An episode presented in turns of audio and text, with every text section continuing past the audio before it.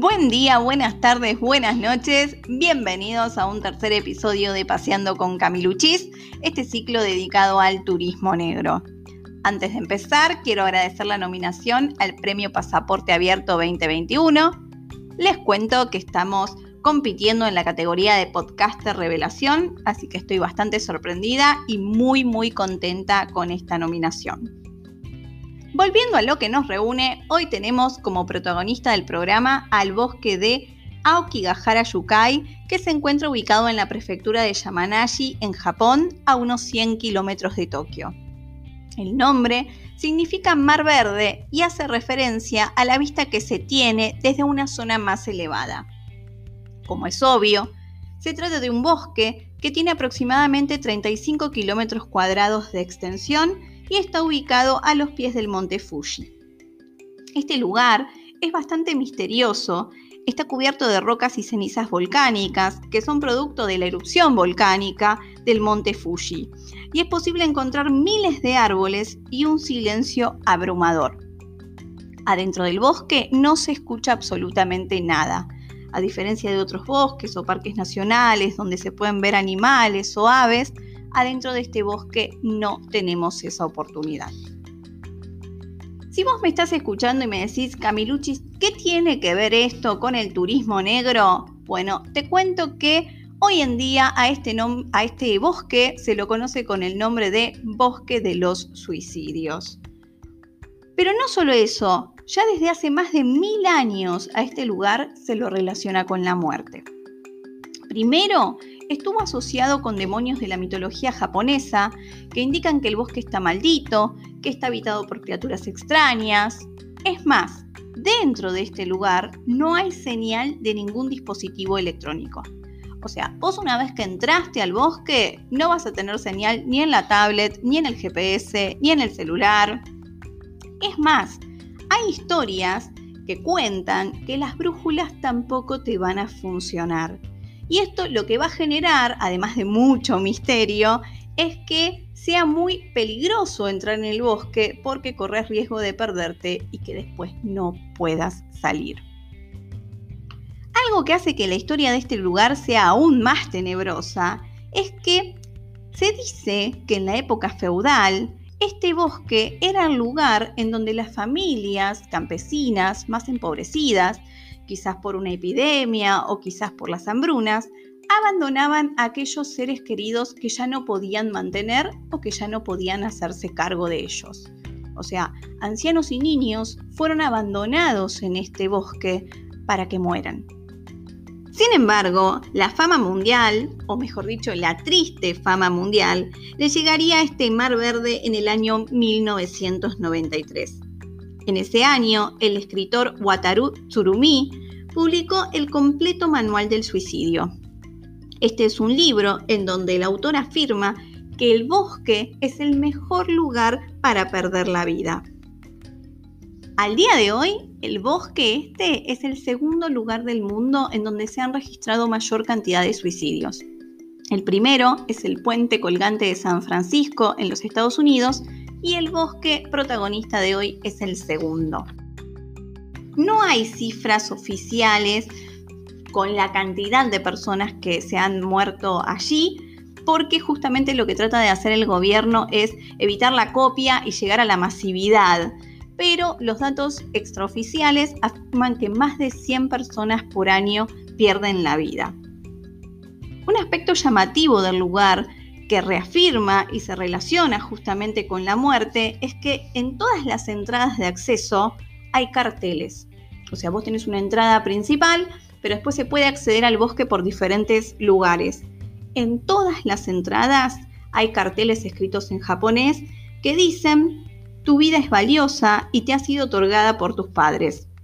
Por favor, piensa en ellos, en tus hermanos e hijos. Por favor, busca ayuda, no atravieses este lugar solo e inmediatamente te dan números de teléfono para que si la persona está angustiada y quiere hablar con alguien pueda hacerlo. Si sumamos datos curiosos, es posible encontrar, ya bosque adentro, muchas cintas de colores que las personas van colocando en los árboles para no perderse. La leyenda afirma que las personas que están con la idea de quitarse la vida, pero que todavía no están 100% seguros, salen de los senderos marcados y acampan unos días en este lugar. Y justamente colocan estas cintas o stickers en los árboles para, en caso de arrepentirse, poder salir. Imagino lo escalofriante que debe de ser ir caminando por el bosque y encontrar estas cintas o encontrar carpas montadas. Debe ser realmente perturbador. Los guardaparques que trabajan en este lugar prestan muchísima atención a los autos que se encuentran en el estacionamiento.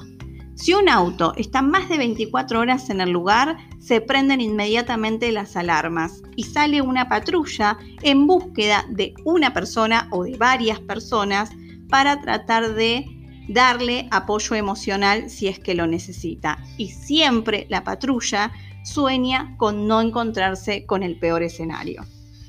Es más, leí en un portal de internet que los guardaparques, antes de ingresar a este bosque, te hacen varias preguntas. Porque la idea es poder identificar si vos tenés señales de depresión, de ansiedad, de tristeza, ¿sí? O sea que vos al bosque vas a poder ingresar solamente de día, de noche la entrada está prohibida y te van a entrevistar los, guarda, los guardabosques, ¿sí? los guardaparques. La verdad que este lugar me genera muchísima intriga, pero a la vez me hace reflexionar mucho sobre la vida, la muerte y las situaciones que nos pueden llevar a tomar una decisión así, ¿no es cierto? Una decisión tan drástica. Desde la diplomatura de experta en turismo internacional, hemos trabajado muchísimo el concepto de crisis y me pregunto por qué siempre la vemos como algo malo, como algo que es negativo. Quizás una crisis te exige cambios y te hace salir, sí o sí, te obliga a salir de la zona de confort.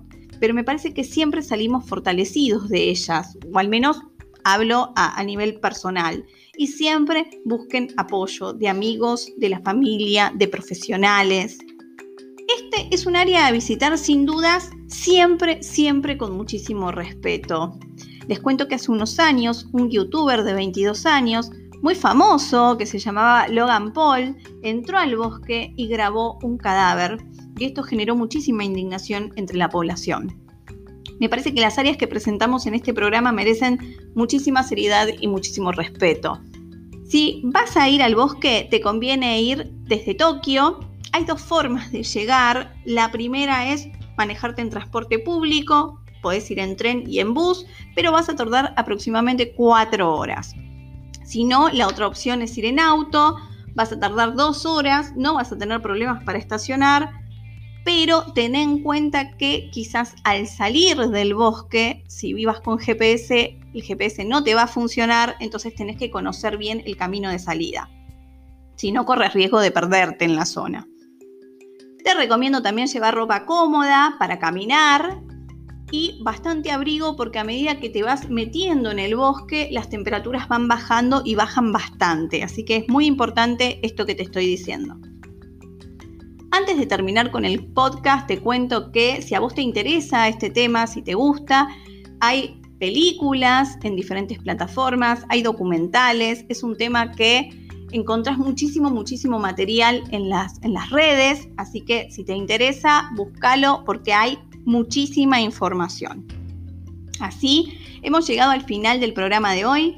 Contame en mi Instagram, Camiluchis Gauto, con K, Camiluchis. Contame si irías, si sentís curiosidad por este lugar o si fuiste, capaz fuiste y me querés sumar algo de información.